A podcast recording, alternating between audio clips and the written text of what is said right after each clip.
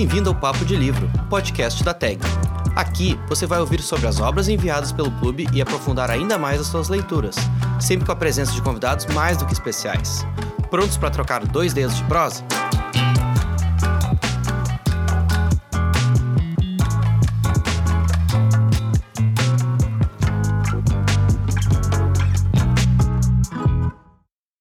Oi, pessoal, bem-vindos ao podcast sobre o livro de dezembro da TAG Curadoria. Ela se chama Rodolfo. Eu sou Rafaela Pechansky, publisher da TAG. Nesse mês, a gente enviou um livro muito fofo e igualmente profundo, em parceria com a editora DBA. Ele está seguindo uma sequência maravilhosa. Em algum lugar lá fora e Oração para Desaparecer estão arrasando. É, e o Ela se chama Rodolfo está se consolidando como um dos melhores livros do ano. Ele é um livro brasileiro que discute muitos temas, mas talvez o principal seja da amizade e o da complexidade das relações que envolvem tanto humanos quanto animais. Para conversar com a gente, a gente chamou ninguém menos que a própria autora, Júlia Dantas, e o curador Tobias Carvalho. São dois escritores que estão se consolidando como alguns dos nomes mais importantes da literatura brasileira contemporânea. A gente espera que vocês gostem do nosso papo. Então, primeiramente, bem-vindos ao programa. É a primeira vez né, que a gente está aqui uh, Tobias e Júlia, e acho que é uma das raras vezes em que a gente tem curadora e autora do mês, que é uma coisa muito legal. E justamente por isso eu queria começar de uma forma bem informal, assim, perguntando para vocês como foi a Flip, porque a gente estava lá uh, uma semana atrás. Então, contem um pouquinho, assim, porque a gente tem muitos associados que acompanham nas redes, falam no app sobre a Flip, alguns já foram, alguns querem ir, não, não tiveram chance de ir ainda, então falem um pouquinho como é que foi aí essa experiência de Flip desse ano, com apagão, com perrengue, enfim. Foi, foi a primeira vez que eu fui para Flip e achei uma loucura, né? Assim, uma loucura boa, mas uma insanidade, assim, não sei se porque já no segundo dia teve apagão, né? Para quem não sabe, a gente ficou no escuro, tipo, das seis da tarde às onze da noite, eu acho. Com o calorão e... dos infernos, né? Com o calorão dos infernos, e todo dia tinha algum momento de chuva, e aí depois a cidade fica lotadíssima, não tem como fugir, então, assim, caótico, né? Assim, me senti, é, sei lá, numa, numa, quase prévia do apocalipse, só que muito cultural, assim, o apocalipse intelectual. Chuva, é. calor, apagão, mas divertido também. É, é um ambiente, assim, né, que que é um pouco uma mistura de festa com trabalho, assim, para mim, né? Porque uhum. tu vê um monte de gente num ambiente, um ambiente um pouco mais férias, assim, um ambiente bonito.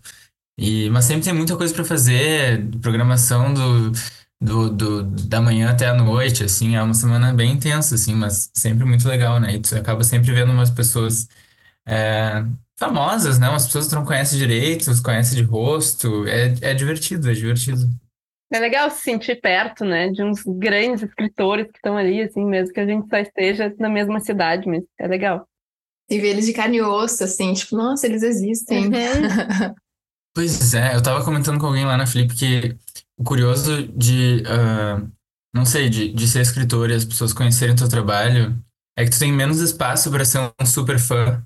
Se tu chega e diz assim, oi, eu, eu gosto muito do teu trabalho, eu, eu, eu me sinto um pouco, um pouco menos apto a fazer isso agora que as, as pessoas, não sei, nos, nos, conhecem, assim, um pouco. Eu me sinto meio, meio idiota, mas eu gostaria um pouco de ser esse fã que eu, que eu era, que eu seria, sabe?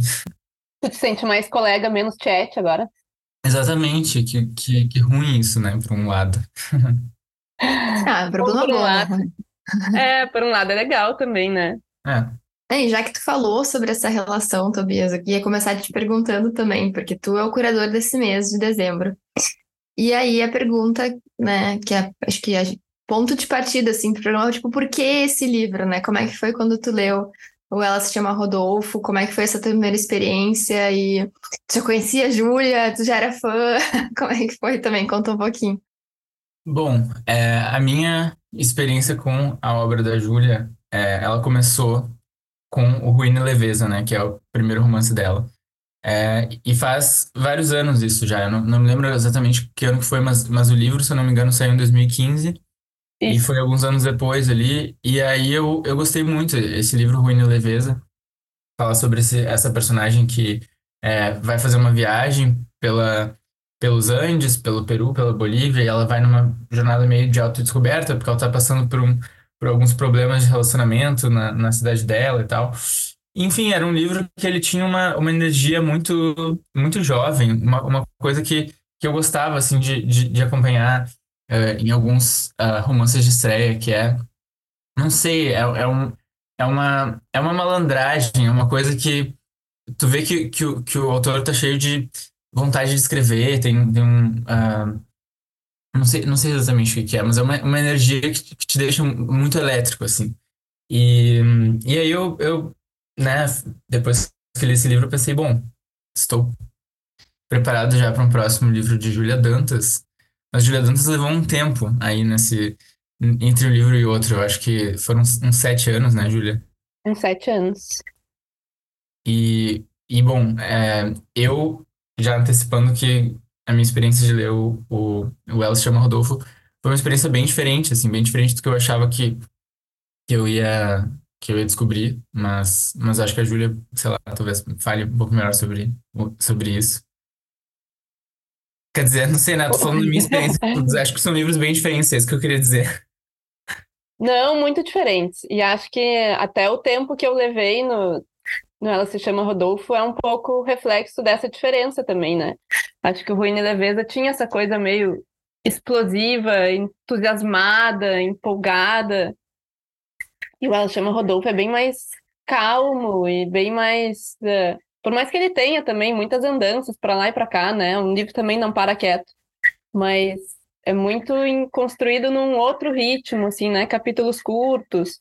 E eu acho que esse tempo todo que eu levei foi essencialmente encolhendo os capítulos para que eles chegassem, né? Assim, eu estava tentando chegar nessa coisa mais uh, concentrada, assim, né? Mais curto e mais denso. E acho que por isso demorei tanto também. Pode ser. Não, é curioso, porque a experiência do leitor também passa por aí, assim, né? Porque quando eu peguei esse livro, eu. Uh, no começo eu achei ele muito estranho, porque. Não sei, ele, é, para quem não sabe ainda, né? Ele é um livro que ele é sobre os personagens, o Murilo. É, eu tô aqui de convidado, mas eu vou, vou dar esse help, porque eu penso que é um saco falar sobre o próprio livro nessas o horas. O mais difícil é dar sinopse do próprio livro, né? É. Tu não sabe o que fio que tu puxa. Bom, mas então, tá, a sinopse do livro é que o Murilo, esse personagem, ele, uh, ele trabalha em Porto Alegre, ele, é, ele trabalha como porteiro e ele uh, vai para um apartamento novo, né? Ele aluga uhum. um apartamento e nesse apartamento tem uma tartaruguinha uh, chamada Rodolfo. É, quer dizer, agora eu não lembro se começa o livro, já, já tem esse nome, mas. mas Ele uh... descobre depois, né? Ela, ela, ela não se apresenta. Ele descobre ah, é, depois. tá, tá certo. Em toda tartaruga não fala e alguém diz pra ele que se chama Rodolfo. Ok. É, e aí ele vai atrás, né, de quem que seria o dono dessa tartaruga, né? Fala com a inquilina do apartamento. E aí ela manda ele dar umas voltas para dar essa tartaruga para algumas pessoas ali na cidade. E aí ele vai nessa jornada, né? É, tem uma é, essa sinopse que me lembra bastante a sinopse dos Os Ratos, aquele clássico porto-alegrense do Janelle Machado, né? Que, que eu acho que tem essa, essa, essa, esse conflito inicial, que né, naquele livro Os Ratos é um cara que, que precisa pagar uma dívida, então ele vai circulando pela cidade atrás desse dinheiro e tal. E, e o, o, o Murilo do Ela se chama Rodolfo é uma coisa um pouco parecida, assim, né? Ele, ele, ele vai atrás uh, do dono dessa tartaruga, ou enfim, de algum destino para essa tartaruga. E eu acho que ele, ele tem uma coisa, né? Que ele, ele é um personagem que ele tá um pouco perdido, ele, ele, ele tem alguma coisa que ele quer achar, tu vai reparando desde o começo, mas tu não sabe bem o que. E eu acho que daí, enfim, a, a jornada dessa tartaruga vai uh, vai dando as dicas para ele do que, que ele tá procurando, né? Isso é, é, muito é muito doido. Tu vai passando por essa jornada junto com ele e muito aos poucos tu vai entendendo o que que tá acontecendo, né, Júlia? E aí? É, era, pelo menos era o meu desejo, assim, que ele fosse um livro um pouco estranho, e que aí, né, tu começa lendo sobre uma tartaruga, e aí um pouco mais adiante o leitor se dá conta, era a história esquisita de uma tartaruga, agora eu tô aqui pensando em opressão de gênero, opressão de classe, como isso aconteceu. é, que era uma aposta meio arriscada, mas, mas para algumas pessoas dá certo, né? Tá aqui o Tobias, que acaba, acaba funcionando, né? Mas era uma aposta arriscada, assim, porque é um começo estranho, né? Eu reconheço isso. Cara, sim. Uh, e, e eu acho que tem uma coisa sobre o ritmo do livro, assim, que pelo menos enquanto, enfim, o enredo vai avançando, tu vai descobrindo um pouco mais sobre esse personagem, mas tu, uh, enfim, como eu tava dizendo, assim, eu acho que uh, parte da jornada do, do leitor é entender para onde o livro vai, né? E, e, e para onde. E, e, o que, que esse personagem tem a ver, digamos, com, com essa história que a gente está que a gente tá lendo. Porque ele vai numa jornada de autoconhecimento, tem todo esse rolê dessa, dessa tartaruguinha, e, e eu acho que o tema da identidade, né, é, bate muitas vezes ao longo do livro. O que eu ia comentar, eu fiquei te, te ouvindo antes falando sobre o, o ruim e leveza, que é uma coisa que eu não tinha me dado conta ainda, isso que é o legal da gente estar tá aqui conversando, que daí a gente vai se ouvindo e vai fazendo né, insights que a gente não tinha feito antes, porque eu acho que tanto o, o Murilo quanto a protagonista do Ruim e Leveza tem uma, é um ponto de contato ali que eles são dois personagens que estão com o coração partido. E eles vão fazer essas jornadas, claro, cada um à sua maneira, né? A, a protagonista do Rune Leveza tá, né, naquele, né, em busca de alguma coisa que depois a gente vai descobrir conforme a gente vai avançando no livro que, claro, ela partiu de, um, uma traição, né, de um, de, de momento de super difícil, assim, na vida pessoal dela. E o Murilo, ele tá tentando reconquistar o que ele considera que é o amor da vida dele, né? Então, eu não tinha feito esse paralelo, acho que são personagens, claro, bem diferentes, jornadas bem diferentes, mas tem talvez isso assim no fundo, né? Não sei se foi também uma.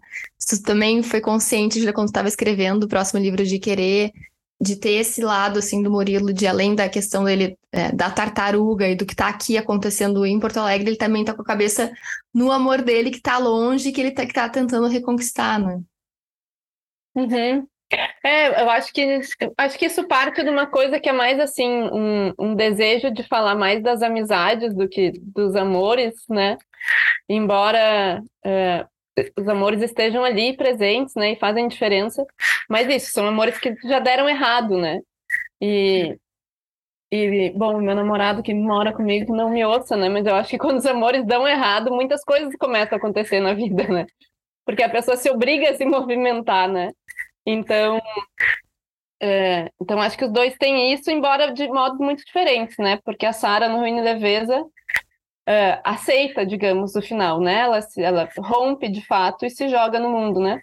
E o Murilo faz aquela coisa que é de, de tentar manter esse vínculo a qualquer custo, né? Que é uma fantasia muito delirante dele, porque a ex dele claramente já está muito em outra, mas mas ele está ali ainda, né? Preso a isso, e acho que é uma das, uma das várias coisas que, que faz com que o Murilo comece a história desse jeito muito é, muito travado mesmo, assim, muito paralisado na vida, né? E, e claro, e aí Rodolfo chega como um motor de movimento, né?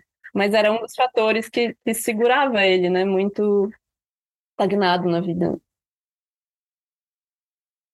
É, e na verdade é o Rodolfo que entra como um símbolo, talvez, né? Mas são os outros, né? Porque o livro é, ele é muito sobre, sobre os outros, eu acho, sobre, sobre, sobre como a nossa vida ela vai para um caminho completamente diferente se a gente realmente é, tá com os canais abertos ali para entrar em contato com as outras pessoas, né? Eu acho que o, é, o Murilo ele vai, vai conversando com um monte de gente, cada, com cada pessoa ele vai aprendendo alguma coisa, mas ele vai criando vínculos, né? E aí ele vai é, ele vai, não sei, acho que sentindo um pouco da, da energia que, que traz isso de, de, de realmente se conectar com o outro, né? E, e tentar encontrar alguma coisa que vibre dentro dele mesmo, né? Tipo, acho que o livro todo meio que é meio que, que tu, tu, acompanha isso, né? Eu queria, não sei, Uhum. Júlia, que tu me falasse um pouco sobre que, que, Não que é, para mim é, para mim é isso, assim, é, é meio que um livro sobre como a vida acontece quando a gente tá com os outros, né? Não é quando a gente tá sozinho. E, e sim, o Rodolfo funciona ali um, pouco como a, a desculpa, né, entre aspas, para ele se relacionar, se obrigar a se relacionar com os outros, né?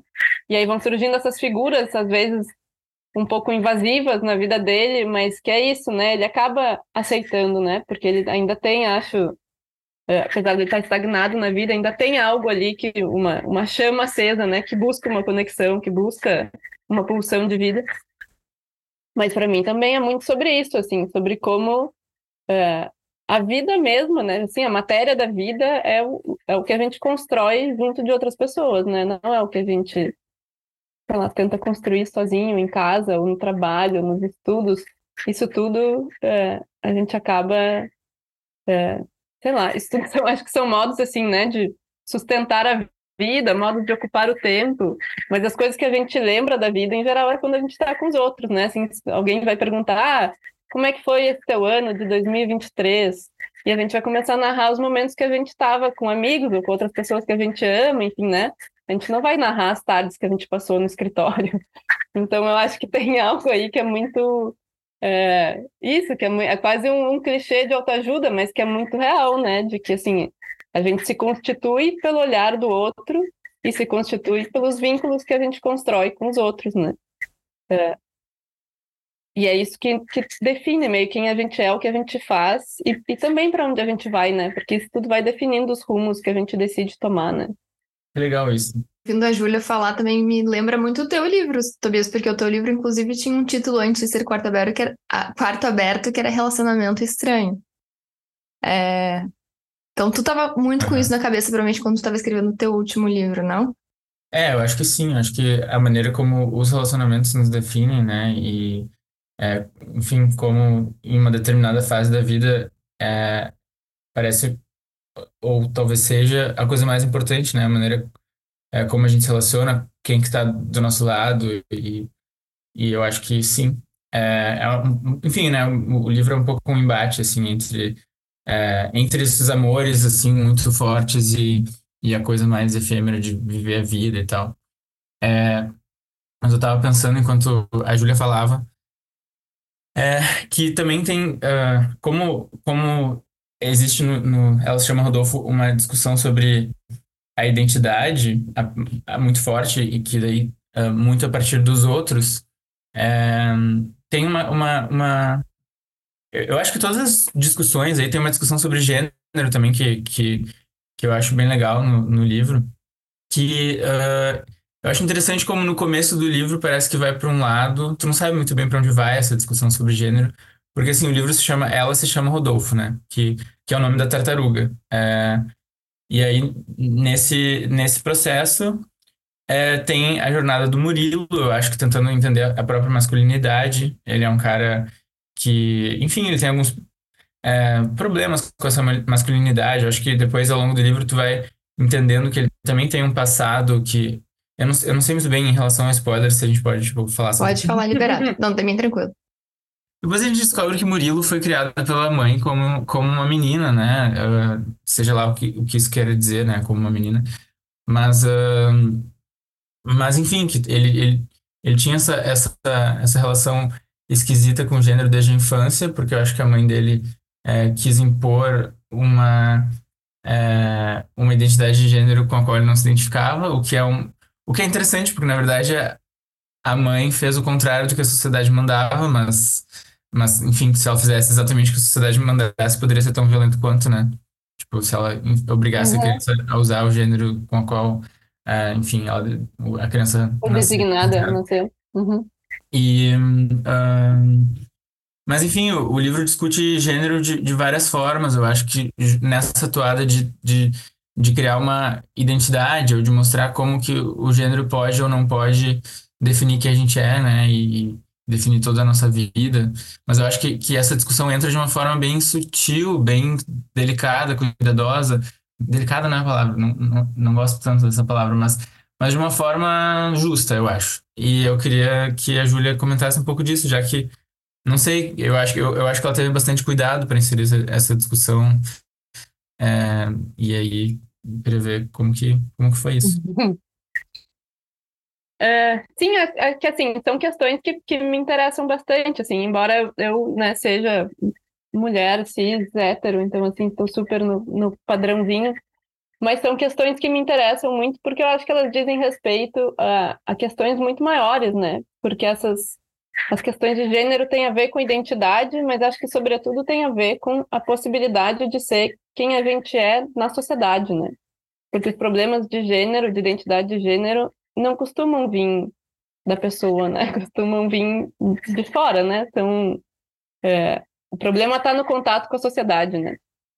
Então, eu acho que elas falam de questões muito, muito maiores, muito mais amplas, e, e que aí sim, né, vão, vão atingir é, mulheres, homens, não binários, sejam, né, é, cis, hétero, trans, gays, tudo, né? É, porque atinge todo mundo, né? As expectativas a respeito de como a gente deve se portar. E, e eu acho que colocar isso no livro, né, tanto no Murilo quanto na, na Francesca, era uma tentativa de mostrar que tudo isso é, é construído socialmente, né? Mesmo, mesmo eu, né, que acabei de dizer, ah, sou, né, esse, esse padrão esperado da sociedade, também tem várias coisas que se esperam de uma mulher que, que eu não quero exatamente performar, né? É, ou outras coisas que eu quero performar e que não caberiam a quem eu né, sou designada e quem eu sou rotulada e tal. É, então o livro era meio que uma tentativa isso de chegar nessa nessa ideia é, de que tudo é tudo é cultural, né? Tudo é uma construção social a qual a gente responde ou não e algumas pessoas têm mais facilidade de circular na sociedade, como eu, né? Algumas pessoas têm mais dificuldade Uh, mas nada disso é, vem natural, né? Assim, tanto a gente constrói a nossa identidade, como os outros vão nos, nos colocando também camadas, as quais a gente tem que constantemente decidir se a gente responde ou não, né? Então, o Murilo, sim, está super em crise com a sua masculinidade, não só porque ele teve essa, essa infância diferente, né, digamos assim, fora do, das expectativas, é, mas porque acho que os homens em geral estão no momento de pensar o que é ser homem, que é uma coisa relativamente nova, né? As mulheres fazem isso há, há séculos, né? Assim, o que é ser mulher, porque sempre foi o outro da sociedade, né? E para os homens é uma coisa relativamente nova, eu acho, pensar a respeito de, tá, mas o que, que significa isso, né? Isso que não é o padrão, não é o neutro, não é o universal.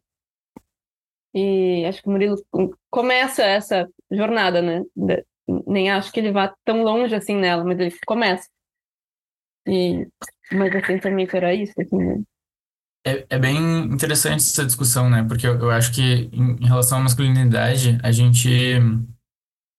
Não sei, os, os homens, uh, eles não têm muito ainda um modelo ideal de masculinidade, né? É mais uh, o, o, o, exemplo negativo de o que, que a gente identificou que é tóxico na masculinidade, muitas vezes Uh, muitas vezes os homens ficam nesse, nesse, nesse espaço de confusão, de não lugar, de não saber exatamente né, o, o como deveria ser o jeito de se comportar, porque parece que uh, parece que é isso, assim, a gente, a gente ainda não estabeleceu o que, seria um modelo saudável de masculinidade. Então, uhum. uh, existe uma frustração, uma, uma coisa ainda que, que os homens estão convivendo bastante agora, de não, de não saber qual é o melhor jeito de de se comportar, de, de será que ele deve ser uh, visto como tóxico ou será que ele deve se comportar de uma maneira, é, enfim, vista como não masculina, né?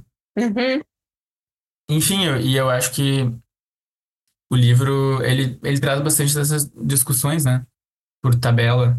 É, eu acho que é uma, acho que é uma crise real, assim, né? Do, de homens não saberem mais o que se espera deles, né? Porque antes tinham papéis bem definidos, que igual era violento e cruel, né? E sobretudo para quem não correspondia. Mas havia expectativas claras e elas não existem mais, né? E isso, e isso afeta os relacionamentos íntimos, até, até como acontece no livro, né? A Gabriela acusa Murilo de ser sensível demais, de ser é, feminino demais. E, e já vi, já vi isso acontecer na, na vida real, assim, né? De mulheres que ficam um pouco. É, querem o homem que é desconstruído, mas também querem um homem que responde a certos estereótipos de, sei lá, seja do provedor, ou de ser mais assertivo, ou de ser mais dominador, ou mais, sei lá, é, resoluto nas coisas, né? Então, tá todo mundo perdido, né? Não que acho que sempre estivemos todos perdidos o tempo todo ao longo da história da humanidade. Mas talvez agora essas questões de gênero sejam um dos pontos centrais, assim, né, do que a gente precisa é, tentar entender, ou assim, tentar criar respostas originais para essas questões, né? Porque as respostas velhas já não servem. É interessante, eu tenho uma amiga que teve neném agora, assim, o bebê dela tá com cinco meses, e a gente estava conversando sobre isso, assim, como que ela cria um futuro homem nessa uhum. sociedade em que não, não existe. Porque, assim, ela falou: Nossa, eu sei muito bem o que eu faria com uma menina. Como que eu criaria uma menina hoje? Né? Quais livros eu daria, o que, que eu ensinaria, todo. Mas um menino, ela é muito mais difícil, porque tu é uma. É isso, é a masculinidade em crise e, e que, que homem que esse menino vai se tornar, né? E ela tem medo de podar demais, porque na dúvida, né, tu. Então, realmente, assim, é um problema que a gente acho que nem tinha 10 anos atrás, 15 anos atrás, quando eu era adolescente, a gente não falava quase sobre isso. Tipo, os homens faziam o que eles bem entendiam, né? E a gente pouco falava, assim, não era uma questão a gente ainda. não pensava nisso, né? Ia no automático. Total. E agora não dá mais para ir no automático, né? Ah, exato. E tu, Tobias, o que que tu pensa sobre o teu livro é que tu fica falando sobre o livro da Julia, eu fico fazendo os, as, os links com o teu livro. Eu é, acho que tu não então, quer ficar, é que ele não quer links, ficar muito né? falando do dele, porque ele tá aqui como curador, mas ele também tá aqui um pouco como autor também. E, e tem vários links possíveis. É, assim, eu acho que tem vários links, né? Esse monte de personagens tentando isso, achar respostas originais é. para problemas antigos, né? Exato. É, eu acho que o meu livro ele tem várias dessas discussões, assim. É, para quem não sabe, o livro é sobre esse narrador que tem um namorado, mas se envolve com um casal de meninos, então vira um grande quadrângulo amoroso, assim, o livro.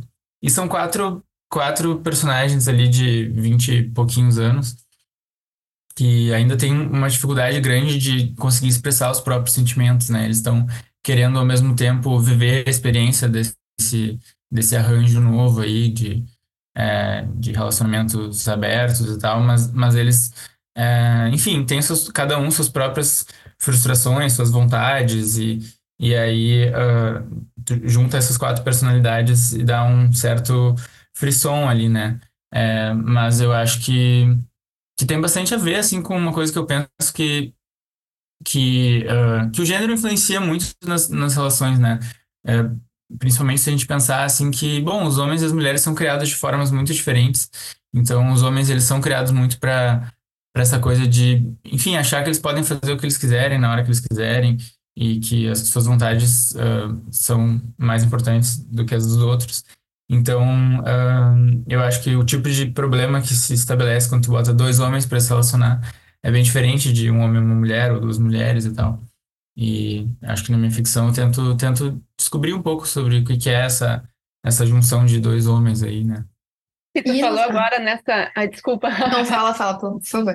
Não, que tu falou agora na. De, de, eles ainda jovens, né, com dificuldade de expressar o que sentem e tal. E isso é um traço também é, frequentemente masculino, né? A dificuldade de e que é muito presente no teu livro, né? O modo, os diálogos são muito bons, assim, né? Porque eles seguido fica, são diálogos que estão rondando ao redor das questões, mas não entram, né? Assim, é, vão tentando ir pelas beiradas e assim torcendo para que no final tudo dê certo. É, e que acho que é um traço com frequência masculino, né? Assim, acho que por uma questão de criação mesmo, né? É, os homens falam menos, né? Os homens se calam mais ou elaboram menos o, o que sentem. Eles têm então. dificuldade de falar sobre os próprios sentimentos, né, desde sempre. Eles, uhum. eles são ensinados que isso não é uma coisa desejável, né? Então, é, mesmo quando eles querem falar sobre os próprios sentimentos, eles fazem de uma maneira meio torta, né? Meio tipo, não, vou chegar nesse lugar, mas por uma via não tão direta, assim, né? Eu, eu ia comentar, era bem nesse sentido, assim, sobre a questão de que parece que tá muito mais difícil se relacionar hoje em dia do que era no passado, assim, eu acho que fica evidente nos dois livros, assim, quando eu li, acho que tem esse paralelo nas histórias também de que, enfim, até a gente fez uma pergunta para Tobias para a revista, que era bem assim, por, por que que tá tão complicado? e eu acho que tu até fala alguma coisa no sentido de muita oferta, muitas opções, pouca responsabilidade, que eu acho que é uma coisa que para mim como leitora ficou também é, não que eu fiquei com raiva da Gabriela, mas assim, pô, sabe, ela meio que deixa ali o Murilo, se vai, que é muito uma coisa que eu poderia escutar de alguma amiga falando, assim, ah, sei lá, a pessoa foi lá, se envolveu com um movimento de bioenergia e se muda e nunca mais volta e, dá, e pouco dá notícias depois. Então, é, queria que vocês comentassem um pouco sobre isso também, se vocês têm sentido essa uh, dificuldade uh, contemporânea.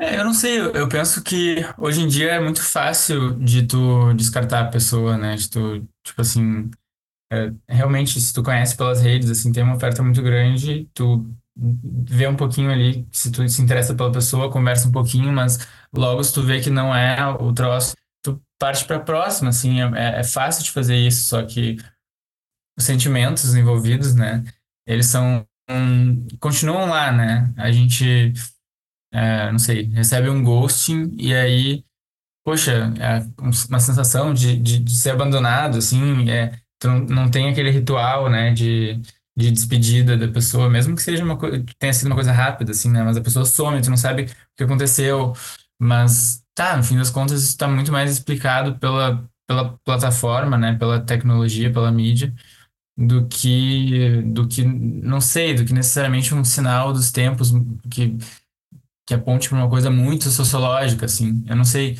E aí, uh, e aí mostra um pouco de como que a tecnologia media, né, a maneira como a gente se relaciona. Isso é uma coisa doida, né, hoje em dia.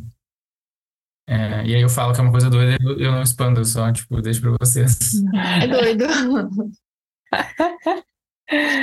É, eu não vou saber expandir muito, assim, até porque eu acho que tem, acho que assim, a tecnologia exerce aí um, um fator muito é, determinante, né, de como as relações se dão.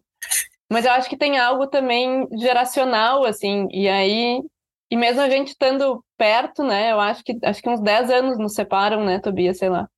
E isso já faz diferença, assim, né, no modo das, das relações, né.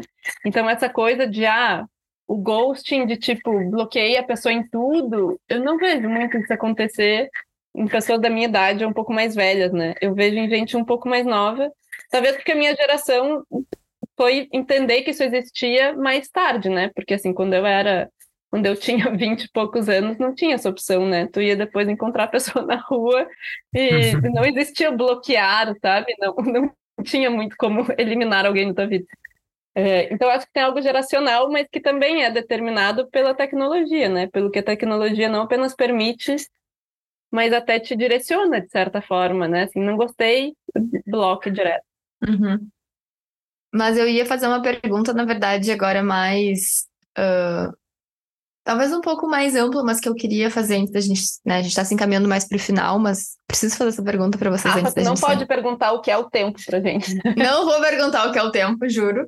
Mas vou perguntar o que é, não, não o que é, mas como vocês enxergam hoje é, a literatura brasileira contemporânea, né? Vocês que são dois expoentes desse movimento, deve ser talvez um pouco complicado falar, assim, né? De, estando tão dentro, mas assim, o que, que vocês enxergam? O que, que são os temas que têm rolado muito?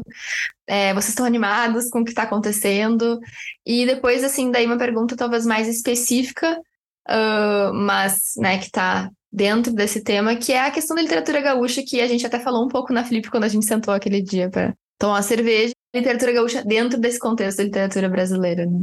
É, eu acho que é super difícil responder isso, porque acho que uma das, das a única marca que eu conseguiria dar é justamente a, a, que não marca, né? Que é a da pluralidade, assim, porque eu acho que tem muita gente escrevendo coisas muito boas e muito diferentes, né?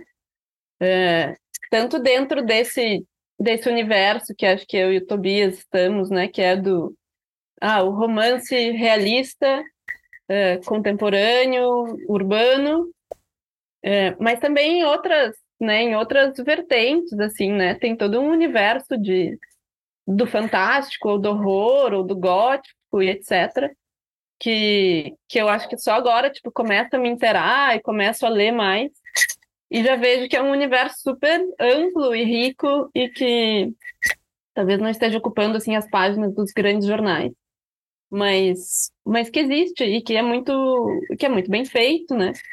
E, e para além disso, a gente pode pensar, acho que em inúmeras outras manifestações, né? E, e que me parece ocupar é, todo o território brasileiro, assim, né? Tipo, a gente consegue achar boas escritoras e bons escritores em todos os lugares. E, e, vejo que surge muito, assim, né? As questões de identidade surgem muito, e acho que é porque. Também porque o Brasil se, se constrói em cima desse mito da identidade brasileira, é um mito, né? Porque assim, não existe uma identidade brasileira. E então acho que é muito positivo, né? Que muita gente esteja pensando questões de identidade para dizer, olha, são muitas identidades. E, e elas sempre foram muitas, né? Antes elas só estavam apagadas por conveniência do, né, do círculo de poder, mas sempre estiveram aí muitos grupos diferentes coabitando esse país, né? Muitos grupos diferentes, muitas linguagens diferentes, né? Eu acho que e aí outro, acho que outro link possível, né, entre o Tobias, a gente escreve como gaúchos, né? Assim, os nossos livros têm essas marcas do, do tu, da falta do plural, das expressões locais, enfim.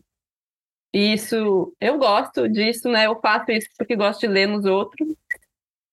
E gosto quando eu vou ler alguma coisa que é de Pernambuco ou da Paraíba e vejo outras marcas de expressão e, e acho que isso também passa por pensar a identidade, né? Porque a gente tem muitos, muitos idiomas aqui dentro também, né? O português não é o português da Rede Globo.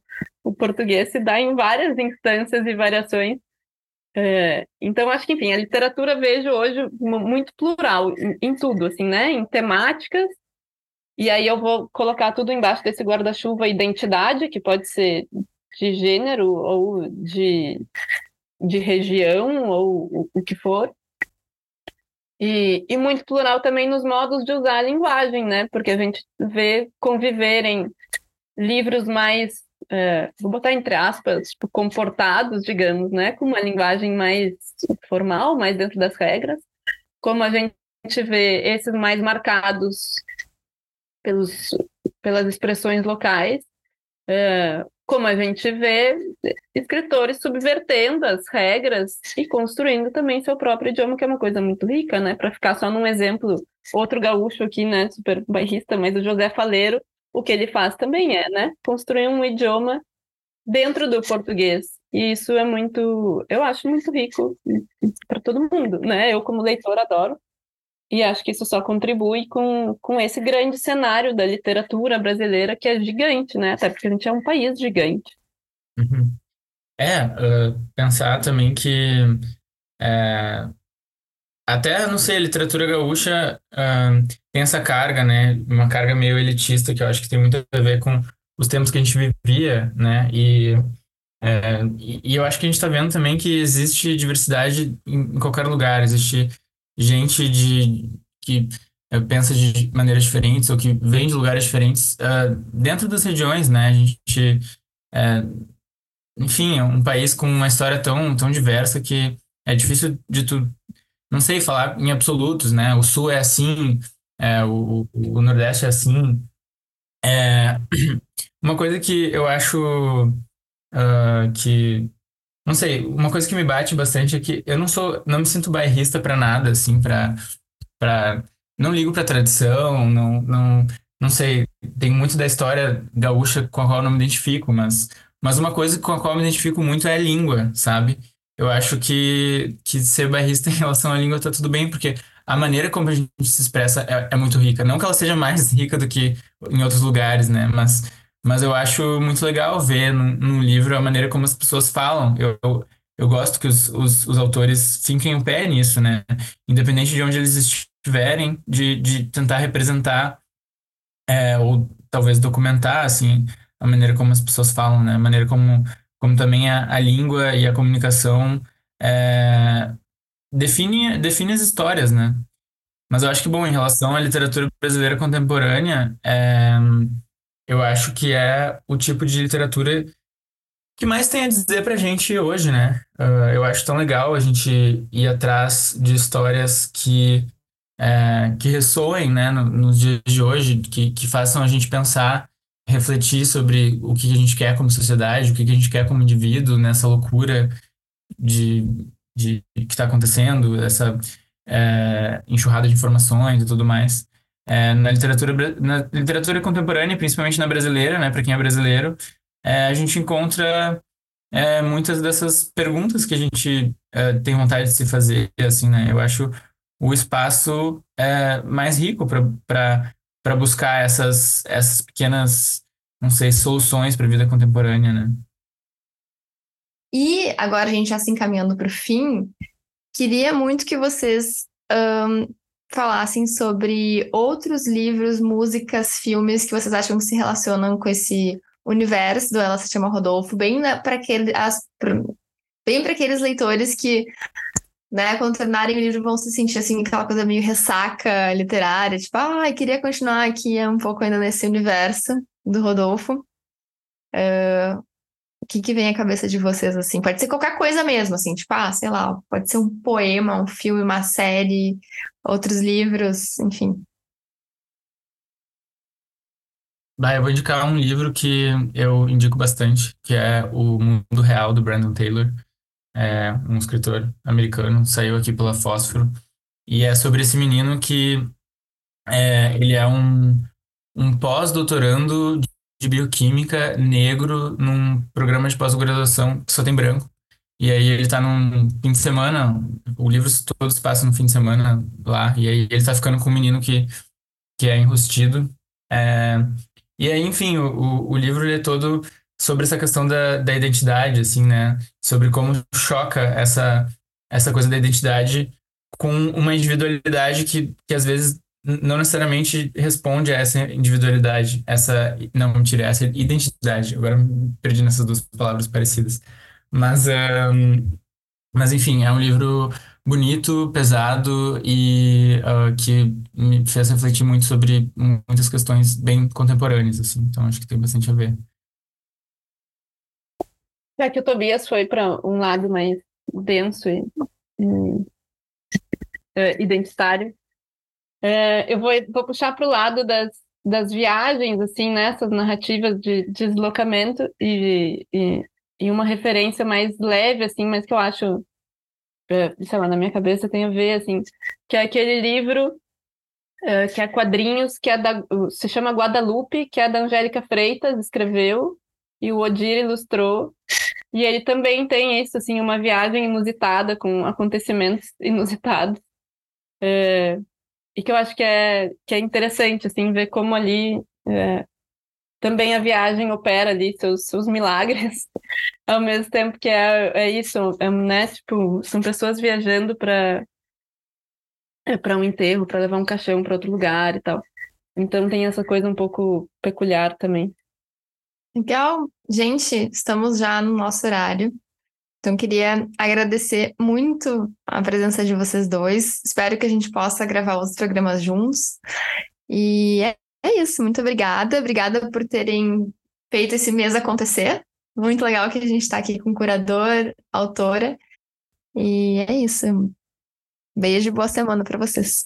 Valeu, Rafa. Obrigado, Rafa, pelo convite e, sobretudo, obrigado, Tobias, né, por, por fazer o Rodolfo chegar na casa do Stegger.